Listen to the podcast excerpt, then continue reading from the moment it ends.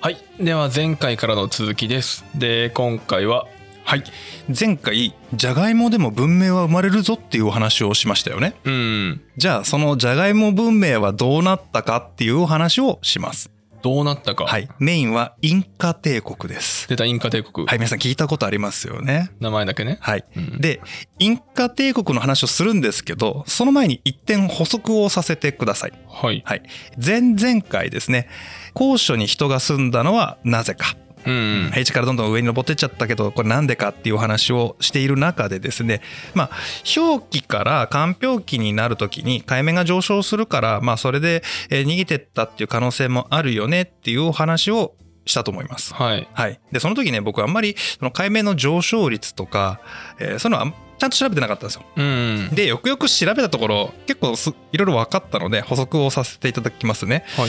えー、大体このアンデス文明の元となったあー人類が進み始めた頃っていうのはえー今からおよそ1万年前とか1万2,000年前とかいうふうに言われております。おお。まずこれが前提ですね。 1万年から1万2000年前。で後期工学を見るとですねうん。古い気工学ですねはいはいはおよそ1万8,000年前から6,000年前まあこの期間1万2,000年間ですねい。うん。この1万2000年間の間に地球全体の海面は120メートルほど上昇したと。 120メートル120メートルほど上昇したと。 ?120 メート ルもう一回言いますかこれね、年間に直すと1年間に1センチから2センチ上昇すると。はあ。え、今はどんぐらい変わってくの今。今はね、1900年以降は1ミリから3ミリ。え、じゃあ、え、10倍以上10倍以上です。まあ大体10倍かはい。らってこと。え、そんな変わるこれね、多分年間1センチだと、うーん、気づくかな、気づかないかななんですけど、10年で20センチぐらい変わるわけですよ。おお。だいぶ。ぶ来ますよねあの海沿いに住んでる方想像してください海辺の海面が満ちた時アップアップだったりしますよね仮にね、うん。そっから2 0センチ上に10年後に上がるわけですよあーじゃああの今あるその海辺にこう船とかさはい船小屋っていうのかはいあれに10年後だいぶ埋まるよね2 0センチ近くいっちゃいますからねそうだねははいい、、でこれが例えば人間が50年生きたとしますよおぎゃーと生まれてからぽっくり亡くなる50年間の間にうんおよそ1メートル上がるわけですよおお1メートルかやばいよねおじゃあ子供の時にその船小屋とかに まあ船小屋ばっかだけど、はいそこにいたら1メーター上がったらもう家の下の半分は埋まるよね、はいあの葛飾区とか墨田区とか江東区とかやばいっすよその川の河口部が1メーター水面が上がったら、はい河口部だいぶ内側まで来るよねそういうことです、うんそういうことです。はい。これがこの時代に起きてたということだそうです。へえ、まあ200年ぐらいあったら、今の東京だったら200年くらいはなくなってるよね、下の 方。 だよね。 おー4メーターでしょ。メーター上がってんだよ。 4メーター上がったら大概の部分なくなるよ。やばいよね。うん、そりゃね、山の上登りたくなる。そりゃね、で、当然ですけど、それだけ海面上昇してるってことは、同じ勢いで気温上がり続けてますからね。ああ、気温が上がるってことなの。はい。気温が上がって、で、陸地の上にあった氷床、氷の床って書いてね、すごい分厚い氷の塊があるんですけど、それが溶け出したってことですから、おーおーおー溶けるってことは気温が上がってるってことじゃないですか。うんうんうん。はい、でその溶けた氷が水になって海に流れ込むから海面が上がる、ああ、そういう原理ね。はい、なんでこのアンデス地域の人たちはいやどんどん気温上がってきて暑くなるしやべえどんどん海面上昇してるわみたいなのをえー現代の温暖化のもう10倍以上のペースで感じてるとはあ、そういうことだよね。これはやばいっすよええ、やばいね。200年前。今から200年前って1800年頃、はい日本そうですねから今まででに4メーター上がるとかって考えるでなしいょ。ないないないそんな上がってないです、そうだよね、はい、今はそんなに上がってないもん1ね。センチとかそんなもんです、そうだよね。はい、それに4メーター上がったらだいぶ文化変わるよね。そうなんです100年で1センチしか上がらないものが1年間で上がっちゃうってことは、やばいね。はい、それは地形変わるわ変わるね。はい。ということで、これがちょっと長くなりましたけども、前々回の補足でございました。 はい。はい。じゃあ、えー早速、早速でもねえな。 だいぶ経っちゃったけど。今回の本編ねえーはい、今回の本編、インカ帝国、いきましょインカ帝国う。。今回ね、残念ながらあんまりじゃがいもの話出てきません。出てこないな。興味本位で喋 ります。っていうのもね、うん。インカ帝国って言った時点で、古代だって思っちゃってる人が結構いるんですよ。だと思ってる。でしょうん。古代じゃないから。違うのはい。えー日本の歴史に直すと鎌倉から室町時代ぐらい割と最近だね はいちょっと最近って言い方もだいぶ もうちょっとババグってる麻バ痺グってる まあ古代って言ったらね、うん弥生時代とかさ、うん縄文とかって言いたくなるじゃないですかうん違うんですよえっ、とねインカ帝国が成立したと言われてるのが1438年あめちゃくちゃ最近に感じるわ、でこのインカ帝国の前身になったクスコ王国という国がありますほこのクスコ王国が、まあ、勃興し始めたとか成立したのが1197年、うほはいえー1185年に鎌倉幕府成立、ううんうんまあ、いい国作ろうじゃなくてね今1185ですけどまあそのくらいの時代ですね、へえそうかはい、まだ源頼朝が生きているくらいの時代にクスコ王国初代国王であるマンコカバックという人がケチュア族、まあ、その辺りにいる部族ですねうんをまとめて都市国家を形成したと、ほはい、でこれクスコという町が元になるんですねううんうんでこのクスコって町はチチカカ湖から見ると北に400キロぐらい行ったところほうほうほうがじゃがいも文化圏なんだけどちょっと北に離れてるところですねうんうんうん、はいでここがだんだんと周りをこう吸収して吸収して大きく大きくなって最終的には現代の国名でいきますね飲み込んでいったのがエクアドルとかねペルーボリビアチリアルゼンチンコロンビめちゃくちゃ広いじア、ゃん、はい、めちゃくちゃ広いですよアンデス山脈の3分の2ぐらいはもうインカ帝国ですへえあそんなでかいのめちゃくちゃでかいですへえ人口1600万人1600万人、はいだいぶでかいですよえ王国なのか帝国かえーっとねこれ結構つかみづらくってですねまあっていうのもあの文字のない文化圏なので推測して研究者さんたちがね発掘していろんなこう説を積み重ねた結果でしかないので、うんあれなんですけど僕の個人的な感覚ですよはねなんかねちょっと日本っぽいの日本っぽい統治がね若干緩いのへえそれこそねピラミッドのヒエラルキー構造を作って上位下達でまあそういう側面ももちろんあるんですけどそういう感じではないどちらかというとほう、インカ帝国の皇帝は太陽神の化身であるとほうほう太陽神インティっていうのがいるんですねインティはいインティの化身が皇帝であるとほうなんか日本のアマテラスの化身みたいな感じじゃないおでーこの宗教統治なのよああそうなんだ、はいでこのインカ文化系の人たちはみんなそのえー太陽神インティを信仰してるのでお祈りを捧げたりとかそれこそよくゲームとかドラマになってるえー生贄を捧げてみたいな文化になっていきますはいでどうもねこのクスコというところは前回かなティワナク文化っていうのをやりましたよね、うんうん出てきたね、はい、実はティワナク文化と同時代にワリ文化というのがあるんですねワリっていう国が出てくるんですよ、ああワリは国なんだ、はい、で南のティワナク北のワリほみたいなこう文化が若干違う、ううーんまあ一応あの緩い統治された国なんでなんだろうな弥生時代みたいな感じなんですよああこれインカ帝国の中で違うえっ、とインカ帝国ができるちょっと前の話ですねああちょっと前なんだ、はい、でインカ帝国の元になったクスコは北のワリから勃興していきます、ほうほはい、で、えー前回までお話ししていた古代アンデスのジャガイモがこういう農業やってたよすごいよねみたいな話はティワナク文化南側の話、ううんうんまあ結構、まあ、400キロとはいえそこそこ近寄った地域ではあるんですけどねうんうんはいでねこのインカ帝国の統治方法は結構ねさっきちょっと緩いって言いましたけど、まあ、ざくっと4つの州に分かれているそうですああ州で分かれてて、はい、で4つの州があってその中に県があるあああで県の中に村があるあはいはで村はねそこのもともといた部族に丸投げ、いん村ははい、あ村の統治自体を村の統治自体はなんとか族って言ったらもうそれそのまんま村なのへえでそこにあんまり強制力働かせてないのそうなんだはい税金は納めてねなん だけど自治権認めてるんですよはいはで一応こう情報のやり取りがあって上からの統治情報が来たりとか皇帝からえー情報が来たりは逆に情報を上げたりとかいうんでその県知事にあたる人県とか州のトップは一応インカ帝国の貴族が担うみたいな感じで緩いヒエラルキー構造を作って統治をしてるとああそれで日本とちょっと似てるそうなんですよだから現代日本人というよりは僕のイメージでは、えー弥生時代とかねうんなんかえー隼人とかえー大和とか出雲とかうんいろんな部落がありましたね熊荘とかうんでこれがゆるっとこうアマテラスを中心として国家形成をしていくわけじゃないですか、はいはいまあなんとなくそれっぽい感じああそういう感じねはい、なんかなんとなく日本っぽいなっていう気が僕はしましたけどね、ははい皆さんどう感じられるでしょうかでこっからね僕調べててあおもろいなと思ったのがうん。インカの特徴の一つとしてインカ道道ですねインカ道道はいおあのローマ一日にしてならずってもうすっごい道やったじゃないですかローマ帝国ってああ、やったね。あれやってるああ、インカでものイ。ンカでもへえ。すごいよ山ん中に総延長全部長さ足すと4万キロ4万キロ4万キロ張り巡らされてるへえ。もう網の目のようにありとあらゆる村と村都市と都市をぐしゃぐしゃぐしゃってつないでるはあ、すごいね。凄まじい道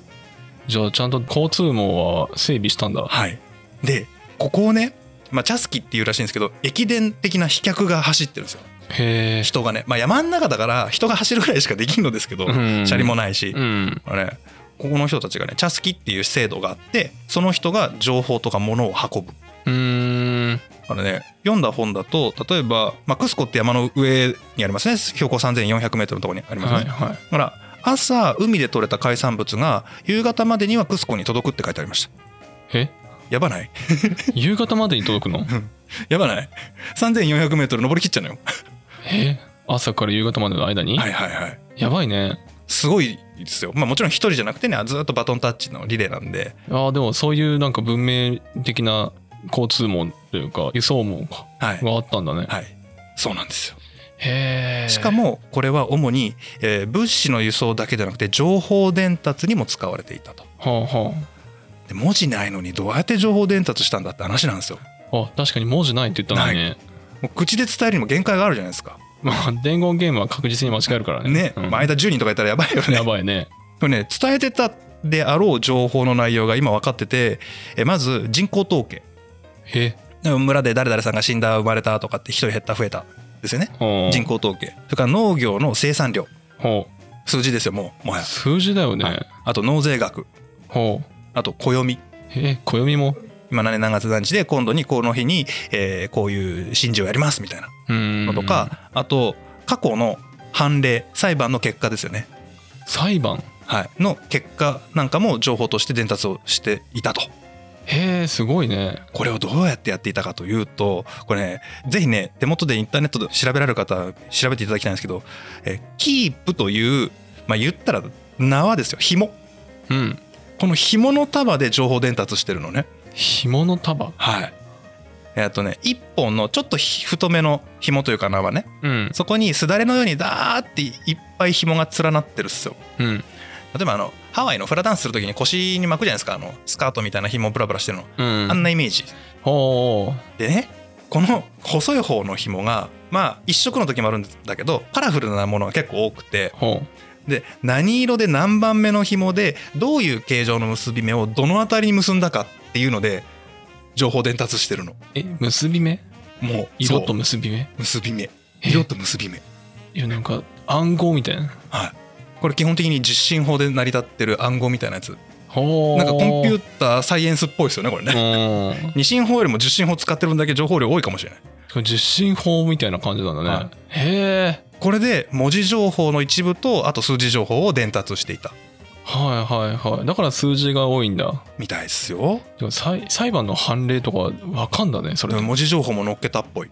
や文字書けよもうそこまで文化言ってんなら文字の概念がないから文字って何って、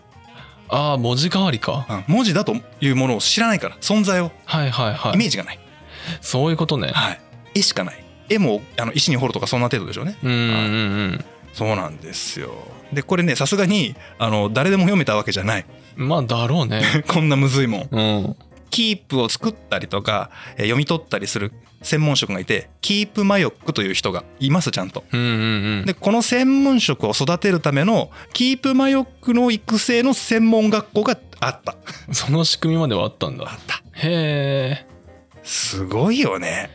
そうだね。はいまあ確かに走って届けるには紐の方が結んだり便利だよね。そういうことかな。だってなんか石板じゃ落としたら割れるしね。うん。まあ紙があればね紙と文字があれば日本のように本当に飛脚でね小売り作って運びゃいいんですけどうん。ないっぽいから。そうね。紙がなかったらそういう方法しかないよね。ね。だからね紙ってありがたいっすよね。相当文明を変えたよね。は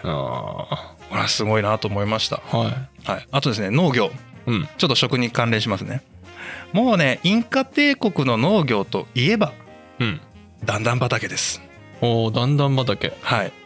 もうマチュピチュの写真なんか見たら絶対出てきますよねあれ、畑か。畑ですあそうなんだあ。のものすごい何段にもこんな高低差あるような畑あるっていうぐらいのあれ全部畑ですああ、そうなんだ。はいであれちゃんとね考えの仕組みが整っていて上から順番にこう水が降りてくるで水の落とし方も外壁の外側を流れるケースもあればその石積みの石垣ですねいわゆるうん石垣の中を通って下側でじゅわっと湧き出すようにしたりとかああ。そういうコントロールもしてますしで植える作物によってここは水がたくさん欲しいこっちはあんまいらないうん、というのも全部コントロールされてるへえ、ちゃんとやってたんだね。ちゃんとやってる。で高低差がすごくあるじゃないですかもうほんと 1,000m 単位とかですからねあそこ、うん。なので、えー、トウモロコシは比較的、えー低い地域、うん。まあ、要はあの標高高すぎるとそもそも育たない限界超えちゃうんで、確かにはい、寒すぎるね。はい、なんでちょっと低い地域にこういうのやってでその横にジャガイモあるけどジャガイモはもうちょっと上まであるよとか、うでん。もうちょっと上の方に牧草があってリャマの飼料になるよとか、うん。そういうのを全部計算して割り振っていたようです。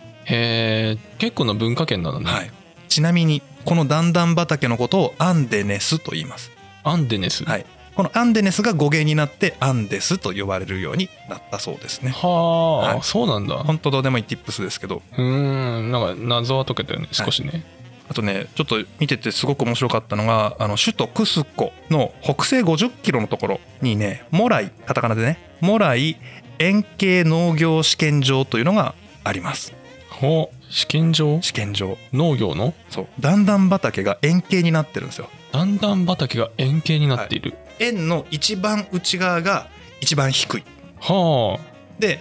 こう円形闘技場みたいにね野球場みたいにこうだんだん外側に行くほど上に上がっていくんですよあ、ほうほでこれすごいのはねう。うん。高低差30メートルなんですよ、 30メートル。はい、結構あるじゃないですかうん。でもまあ他のアンデネスに比べればそうなないですよまあ、そうはか。だからこの高低差3 0ルでなんと気温差が15度あるんですって15度。はいこれ内側がくぼんでるんでここに熱たまるみたいなんですうんだうんから全体の山を利用したものに比べればかなり小さい規模なんだけれども、うんここで15度の気温差を作り出してる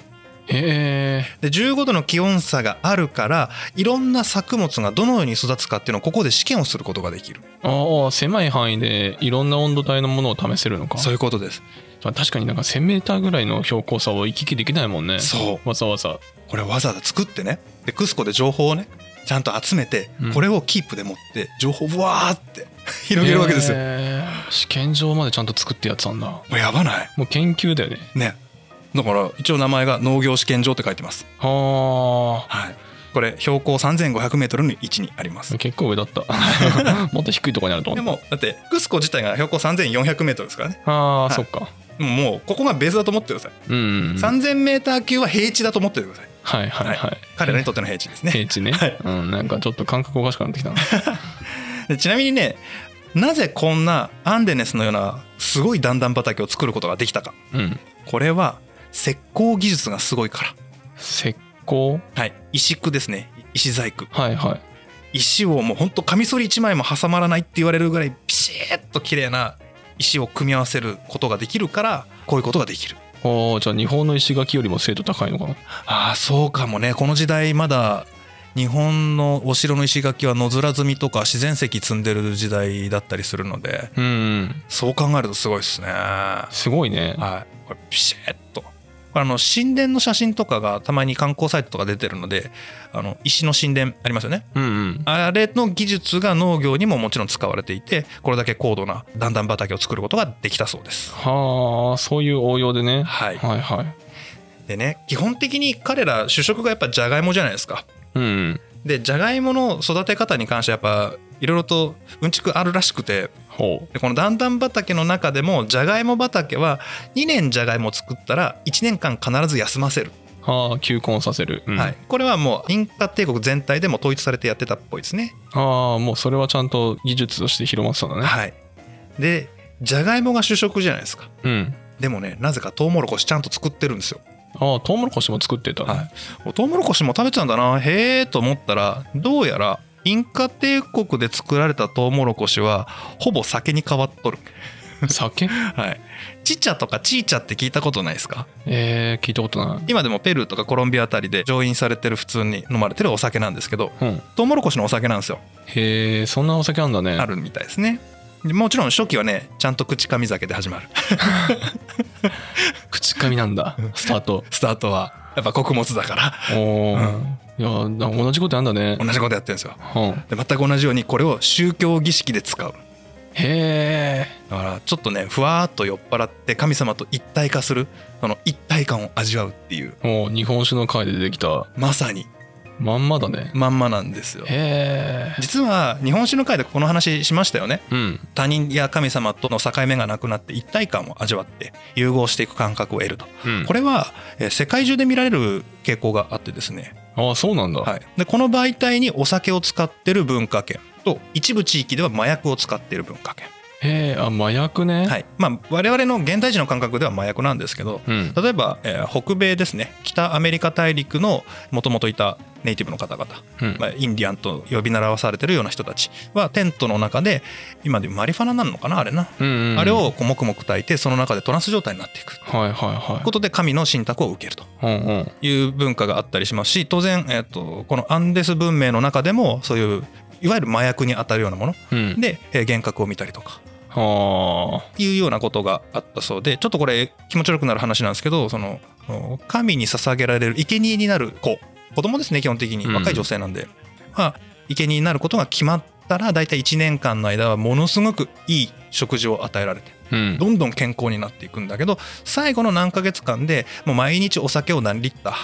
えーえでえー食事の中にはそういう薬物に当たるようなものが含まれていて最終的に生贄になる段階では苦しまないようにっていう工夫がされていたんだそうです。はあそんなのもちゃんとこう作られてたんだね、はい儀式の中でそうなんであの僕らの感覚からすると生贄なんかひどいと思うんですけどその生贄の文化が当然だった時代においてせめてその人道的な行為をするためにお酒だったりとか薬物が使われていたとうんいう背景もあったそうです。うんうんうんはい、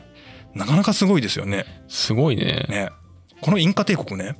1438年にインカ帝国ででかいのがボーンって拡大して出来上がりましたよね。うんこの時点でもうえーチチカカゴ近辺なんかも全部飲み込まれて1600万人ですと。うんですがこれ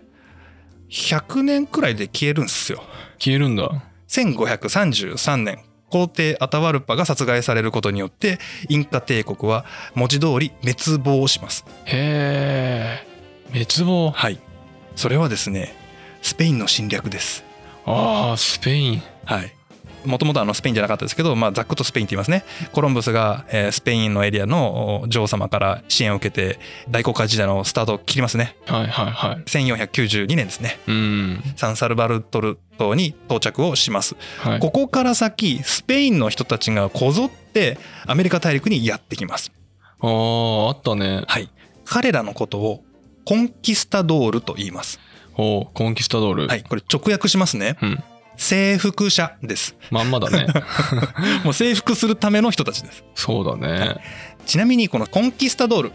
この人たちは例えば王様に任命されてお前これやってこいって言われた人じゃないんですよおおそうなの基本的にコンキスタドールのほとんどは個人事業主です、ああまあ胡椒の回そんな感じだったねそうもうオラ俺一発当てたるぜ金と胡椒だったもんねはいまさにまさにそれそれなんか金と胡椒を探しに来て、うん一発一攫千金で金借りまくったまあ筆頭がコロンブスみたいな、そうまさにコンキスタドールはその延長線上にいるんですねただスペイン国王の認可を受けないとコンキスタドールとして認定されないほ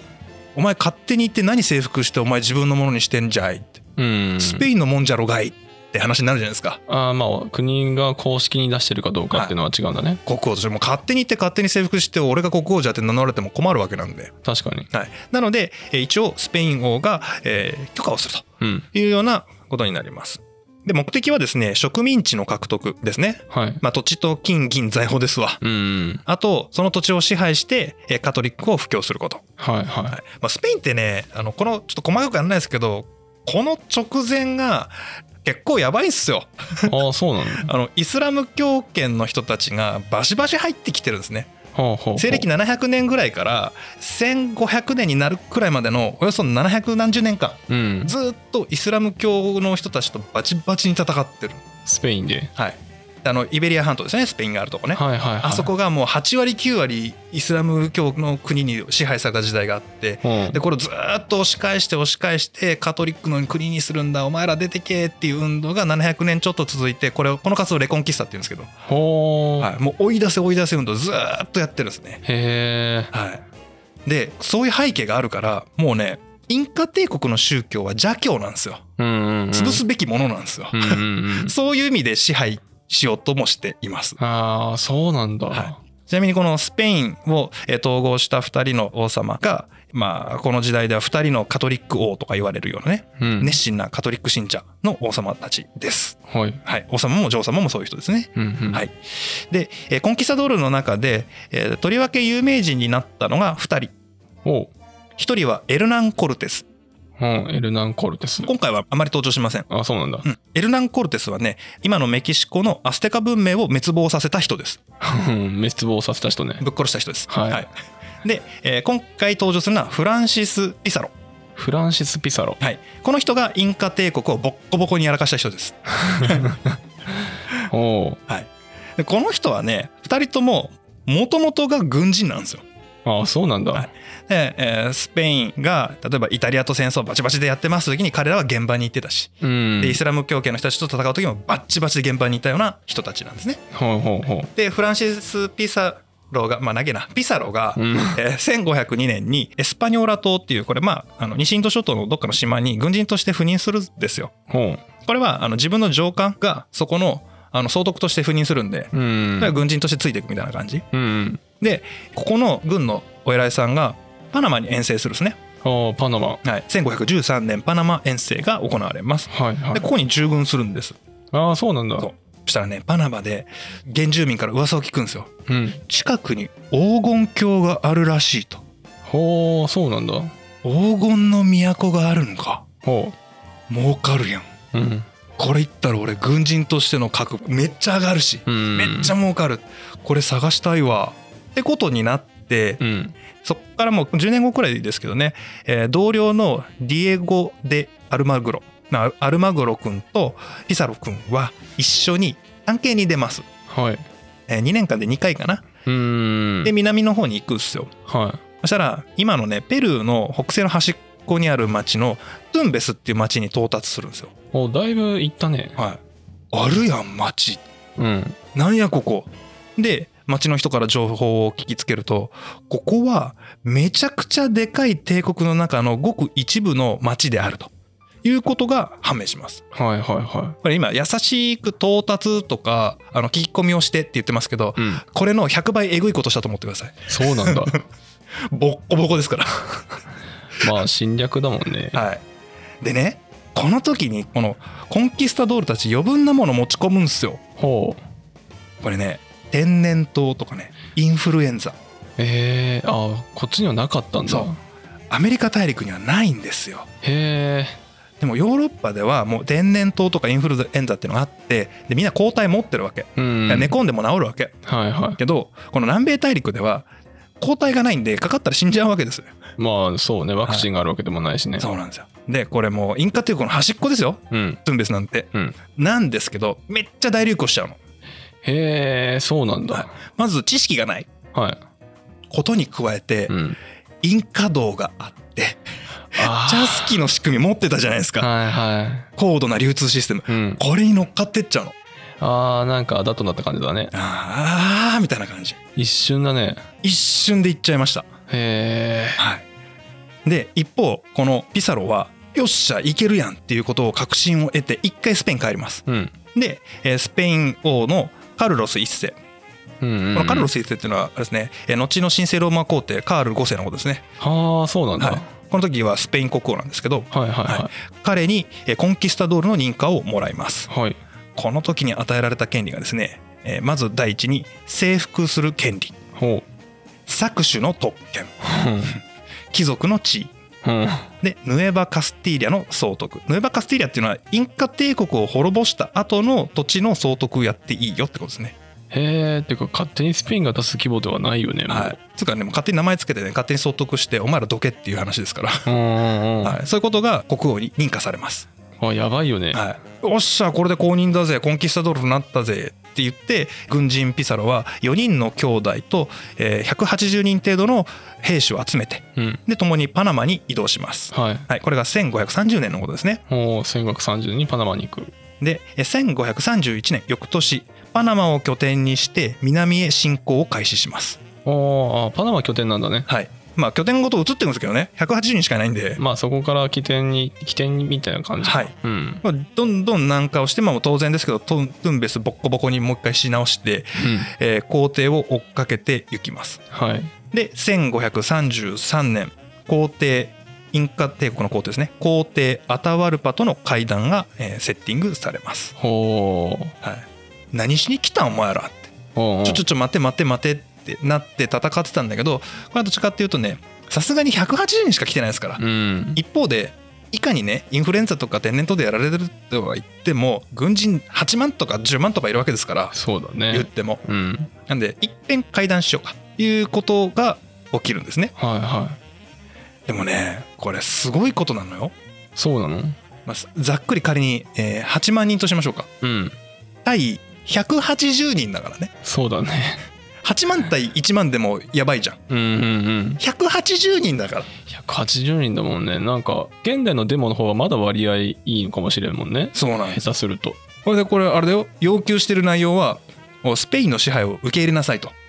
めちゃくちゃ上から来たねはい、インカ帝国はスペインの配下でこのヌエバ・カスティーリャの中の一部族ですとうんこれを認めなさいまあ受け入れられないで普通はねそして宗教をカトリックに改宗しなさい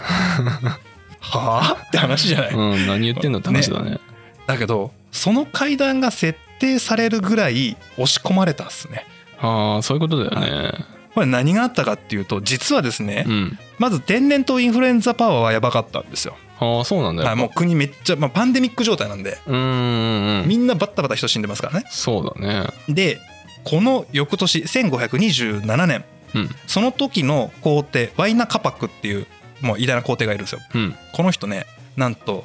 この天然痘かインフルエンザのどっちかで死んじゃうんですよああそうなんだ急死へえそしたら皇太子が継ぐじゃないですか、うんいるんですよ皇太子二男供養地っていう人がああいいたんだね、同時期に同じ病気で死んじゃうああ後継ぎもいなくなるそううわってなるんですよねうんうんでここから2人の兄弟がどっちが王様じゃって話して内乱始めるんですよへえ仲間割れだははい、でワスカル君っていうお兄ちゃんがいてで弟がアタワルパ君って言って後の皇帝アタワルパなんですねああそうなん だでなんでこの兄弟がめっちゃ喧嘩したかっていうと、うんその先代皇帝のワイナカパックがね余計なことしよるんよ 余計なこそうなんかねもともとほらクスコ首都じゃないですかとああそうだねであとはもう衛星都市みたいな感じでバーってなったんだけど、はいはいなんかね副首都作るのねほ別にいいじゃないですか副首都作るのは、ううんなんだけど副首都を作った理由が奥さんの生まれ故郷だからめっちゃひいきするのよああそれはまずいね、はいそしたらさ、まあ、副首都キトっていう町なんだけど、うんこのキトとクスコの貴族同士が対立始める のよ。クスコ派政権とキト派政権みたいになっちゃうわけ。はいはいはいでお兄ちゃんワスカルは当然クスコにいるわけですよ首都に。うんで弟のアタワルパはキトにいるわけですよう。んでお兄ちゃんが「いやだからもう俺があワイナカパックの後継いでインカ統治してこれでもういろいろとやんなきゃいけないからお前ちょっと進化に入って従ってくれ」っつったら「はあ何言ってんだ?」って言って人派と共にいきなりこう反乱を起こすのね まあ周りも反対してるからね多分ねそう祭り上げられちゃってるかうら。んでバッチバチにやって弟勝っちゃうんだよね、ああ勝っちゃうんだはい、なんで正規軍もそのキト派の軍もボコボコになってる状態まあそうねしかも兵器の差やばいのよあそうなんだはい、まずコンキスタドール側は基本鉄の鎧うん、うん、鉄の剣、うんなんならまあしょぼいけど銃持ってるはいで馬乗ってるうんで馬はこの時代アメリカ大陸南北アメリカ大陸にいませんので,、あいないんだ、はい、で聞いたことあるかなあの騎馬兵1機で歩兵何十人分とかっていううん計算あるじゃないですかちょっと忘れちゃったけどめっちゃ強いんですようんうんで騎馬がな30何機いてほうで大砲が2機だから持っていてで鉄の鎧を着ていてうん鉄の剣を持っているうん一方インカ帝国側は基本徒歩です でめっちゃ強い武器でも青銅器かなんかですね、ああ青銅器はいか、で基本は棍棒と革の鎧とかですだいぶ違うなあのドラクエとか思い出して み戦闘力の差やばいからまあ初期ステータスあの持ってる剣が木の棒みたいなそうそうそう対完全に現代に近しい鉄の刃物を持ってるとそうなんですよなおかつこのピサロたちはイタリア戦争とかも経験してますああはいはいその手前でももう他の地域でボコボコにやってきてるわけですよパナマとかねうん経験豊富なんですよはいこれが難心してくるのねまあそうね多分こっちはなんか内輪もめのちょっと喧嘩ぐらいしかやったことなかったインカ帝国に対してはい相手は完全に武装だもんね、そうなんです比較的このアンデス文明って喧嘩少ないのよああ言ってたね豊かだから、うんうん土地争って取らなくてもいいわけはいはい自分の主義主張がうまく通ってじゃあこれで仲良くいこうねって固まる時にいざこざするぐらいでうん別に殺してまで土地奪うっていうほどではないわけですよああああああだから村を残すわけだかそうだね、ら、はい、もう殲滅とかしないんでねうんところがこのコンキスタドールたちはそういう世界に生きてないのでそうだね殲滅作戦やろうとするわけですよまあ普通に滅亡とかヨーロッパ史見てるとあるもんねはいこれがねもう食料事情の違いでこんだけ歴史と価値観変わるかっていうぐらい、そうだね、はああ奪う文化と強制文化との差がすごいよねはい、そこにもうフル装備の奪う文化の人が入ってきましたよ今うんはいそして、えー1533年皇帝アタワルパとの会談ですよ実現しますうん太陽の神殿までやってまいりますとははい、で当然アタワルパは何のこっちゃって思ってるわけですよ。いまあそうだねお前ら本気でインカ帝国よこせって言ってるの頭おかしいんちゃうってなるじゃない。うんでアタワルパは言います。何の権威があってそのような要求をするのかうんそしたらそのピスコの方はね通訳はしょぼい現地民なんですけど神父さんカトリックの布教をしなきゃいけないんで神父さんがついてきてるわけですよ。はいそしたらその神父さんがね、えー答えるわけです。何の権威があって要求するのか。この聖書に書いてある権威によってこれを要求しているんだとほ言って何の説明もせずに聖書を渡すんですよアタワルパに。ううん文字ないんすよ確かにアタワルパの返答。なぜこれは喋らないああもうそうね文字の概念ないもんねないから文字の概念自体が存在しないでなぜこれは喋らないって言ってで聖書の意味も分かんないからポンって投げて返すんですようんでブチ切れます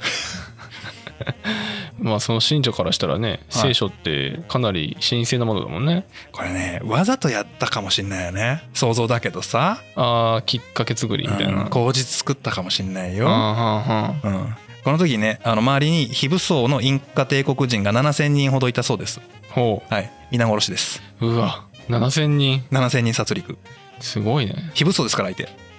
へえじゃあ無抵抗に近いんじゃんはいみんなボッコボコにされますへえで皇帝アタワルパはその自分のところの玉座から引きずり下ろされて太陽の神殿に幽閉されちゃいますああそんなに戦力差やっぱあったんだねでもね殺そうとはしなかったっぽいあ初めはそうなんだうん、これはねさすがに1,600万人の人口がいるので、うん皇帝自身が宣言してほしかったんですよあこれからはスペイン配下に入りますよってことを宣言してほしかったー確かに1600万人を説得して回るって相当大変だもんねで国境も今までの宗教からえーキリスト教に改宗しますよってことも宣言してほしかったうんなんだけどあのねピスコの側からするとすあんまグズグズしてらんないのよほ言ってもだよううん武装兵3万人に囲まれてるわけですよ敵地のど真ん中なんでうん首都ですから、はいはいはこれねどうするよどうするよみたいななってる状態の中でまだこの時点でアタワルパはこいつら本気でインカ帝国乗っ取ろうとしてるの頭おかしいんちゃうって。いやじゃあ冗談じゃないのぐらいの感じなんですよい軽くね、うん、うんまあ言っても国じゃなくてどうせ金銀財宝欲しいんだろうとはいいうふうになるので、えー人質交換するんですねほこれ申してます大量の金銀と皇帝の身柄を交換しましょうとううんで交渉が成立しますああそこで成立するんだはいこれね大量の金銀やばいですよほ皇帝アタワルパが捕らえられていた牢獄、まあ、部屋ですねでっかい部屋ううんこの部屋に満杯の分の金ほうとその部屋2杯分の銀、すげえ量はい、これをちゃんと渡しますへえそしてアタワルパは処刑されます、まあそうかは、まあ嘘つかれたというか出すだけ出して出し損みたいないでもうこれで、えーインカ帝国滅亡っすよへえ一応この後にねあの1570年くらいまでインカ帝国の残滓が残るは残るんですよ。うんいやスペイン側がなんかこうお飾りの皇帝を置いて軽い統治みたいなことをさせるんだよ。うんけどそのお飾りの皇帝が目覚めて反乱を起こしてまたボコボコにされてっていうのを2回ぐらいやって完全消滅します。あー結局は衰退してしまうんだ、はいそのままちなみにこういうことをやったピサロうん あのねコンキスタドール同士で戦います。おーなんならあの一緒に探検したアルマグロとも戦っちゃいます。えで亡くなります。 どんだけなんかお互い喧嘩好きなのかなあのねなんか、どうもね、ピサロがね、国王の言うことあんま聞かんかったのよ。ああそうなんだもうスペイン領とかじゃなくて、ここのトップは俺だみたいになっちゃって。ああまあいわゆる天狗になったというか、はうんで、スペイン側とすると、自分の植民地であり、まあ、一個の県みたいな扱いにしたいので、お 前、おい、待て待て待てっつって、えー討伐軍が派遣されて、その代表が、えーアルマグロだったとかね、なんかそんな状態。ああそういう感じね、はい、でもうその後ぐっちゃぐちゃになりながらえーコンキスタドールとかそのスペインの統治者たちに何をしたかうん町を装飾した金銀全てを引き剥がしますえで石造りなんだけどえはいほら太陽信仰してるじゃない、うーでんキラキラしてるものは神を消しなげよ要ははいはいだはかいら神殿なんかはもう全部金メッキとかね金細工の看板とかでうわーってなってるわけすごいねもうまさに、えー今もう再現のしようがないですけどまさにクスコは黄金鏡だったと言われてますああなんか黄金黄金鏡実はあったんじゃないか説ねはいあのなんとなく噂ではなくてリアル黄金鏡だったらしいって言われてるんですよねへえはい木ともそんな感じああそうなんだ、はこれをことごとく全部破壊して剥がして溶かして金の延べ棒に変えて持って帰はあるでスペインはめちゃくちゃ金儲かるんだけどもうハイパーインフレを起こすわけ金を持ち帰りすぎたんだ、は金だらけになって金の価値下がっちゃうんですよはい、はいはいしかももこのスペインっていうのは当然イタリアとバチバチしてうる、んでフランスがブルボン朝じゃないですか、うーんでうん、えーカルロス一世っていうのは後の神聖ローマ皇帝なんでえーハプスブルク家じゃないですかはバッチバチなんで戦費で消えます、い、何やってんだろうねね、でも彼らは土地と金が欲しくてこれだけやったけどうんじゃがいも一切出てこないでしょうん無視してるはあ全く興味ないのっ食べ物には全く興味なかったんだねていうかね食べ物なのいやでもこいつら食べてるけど変なもん食ってんな気もっていうぐらいの感覚はいはいはいで無視虫かそうでもあのブルボン町のあたりはやっぱ胡椒の回で言ったもんね少しね、うんで金持ち帰りすぎてハイパーインフレを起こしたっていうくだりもちょっと入ってたと思うそれがスペインですわはあ裏事情じゃないけど南米ではこんなことが起こってたんだそうなんです、まあ、ちなみにですよあの剥がしただけの金銀で満足するわけないので、はえーインカ帝国領内とか、まあ、今のアルゼンチンとかねチリとかあの辺りにはその金山銀山がありますかあらだから金はい銀で装飾されたわけですよねはいはいここを掘り返すわけですよああなんか奴隷に取ったっていうそうですそうですでなんか地下からガスが噴出しててもその現地の人たちをボッコスコにこう投入してはいはい、もうとにかく掘ってこいとふざけるなっつってああやっとつながったわ、はそしたらこう人が足りなくなるじゃないですかうんもう現地の人たちみんな死んじゃうんでうんでもう女子供であの掘るには役に立たないような人しか残んないんでで労働力として連れてこられたのがアフリカ大陸からの移民へえいわゆる奴隷黒人の始まりですよはいはいはいはで南北アメリカ大陸にアフリカの方々が強制的に引っ越しをさせられてきますいうーんという歴史です、ああそうなんだ、はああこれでヨーロッパと南米がつながってきたわアフリカとアメリカとう、ん、 3つの大陸がこれでつながった時代ですねこれがねああはやっと分かってきたいでこれだけ長尺で喋ったんですけどうんじゃがいもどしたんそうだっけこれ食べ物ラジオだっけね食べ物ラジオです、うんはい完全にただの歴史番組みたいなとこ、はい。実は、この後に、ひょっこりとジャガイモが顔を出します。おおまあ出てこなきゃ困るけどね困るけどねうん、終わっちゃうこのままで、これちょっと僕の感想になっちゃうんですけど、うん歴史を俯瞰してみるとですね、この時、コンキスタドールやスペインが持ち帰った金銀よりも、うんジャガイモの方が影響がでかいああそうと僕には見える。ああそうなんだだってもうスペインに限定して言ったらさ、一瞬こうハイパーインフレ起こしてさうんで湯水のごとく使って消えて終わりじゃないそうだねまあ本当あぶく銭じゃないけど、はいうん、じゃがいもはその後数百年単位でずーっと文化に影響を与え続けますから確かにあはいというふうに僕には見えますあーここからヨーロッパ行くんだもんねそうなんですああで次回は大西洋を渡ってヨーロッパへ行ったじゃがいもがどうなったかというお話にやっと移りますあーまあこれがないとねじゃがいもヨーロッパに渡る理由が分かんないもんねそうですね。あとね、ここはもう半分くらいは興味本位で喋りました。まあ、コンキスタドールのところはね、世界史詳しい人だと知ってると思うんですけど、うんインカ帝国は結構ね、教科書の中でも割愛されてるので、いい機会だから、うんせっかく読んだし、シェアしたいという気持ちが溢れてしまいました。 全面に押し出してきたねそういうことです。いやーいやインカ帝国めっちゃ広かったねねてかすげえ規模だねすごい国でした。こんな規模なのに教科書だとインカ帝国の名前しか出てこないからねはい。そうなんですよ。一瞬で、しかもスペイン側の目線で一瞬で終わりますからね。そうだよね中学高校ぐらいだとねじ。ゃああんま文明があるかなないかすら分からない し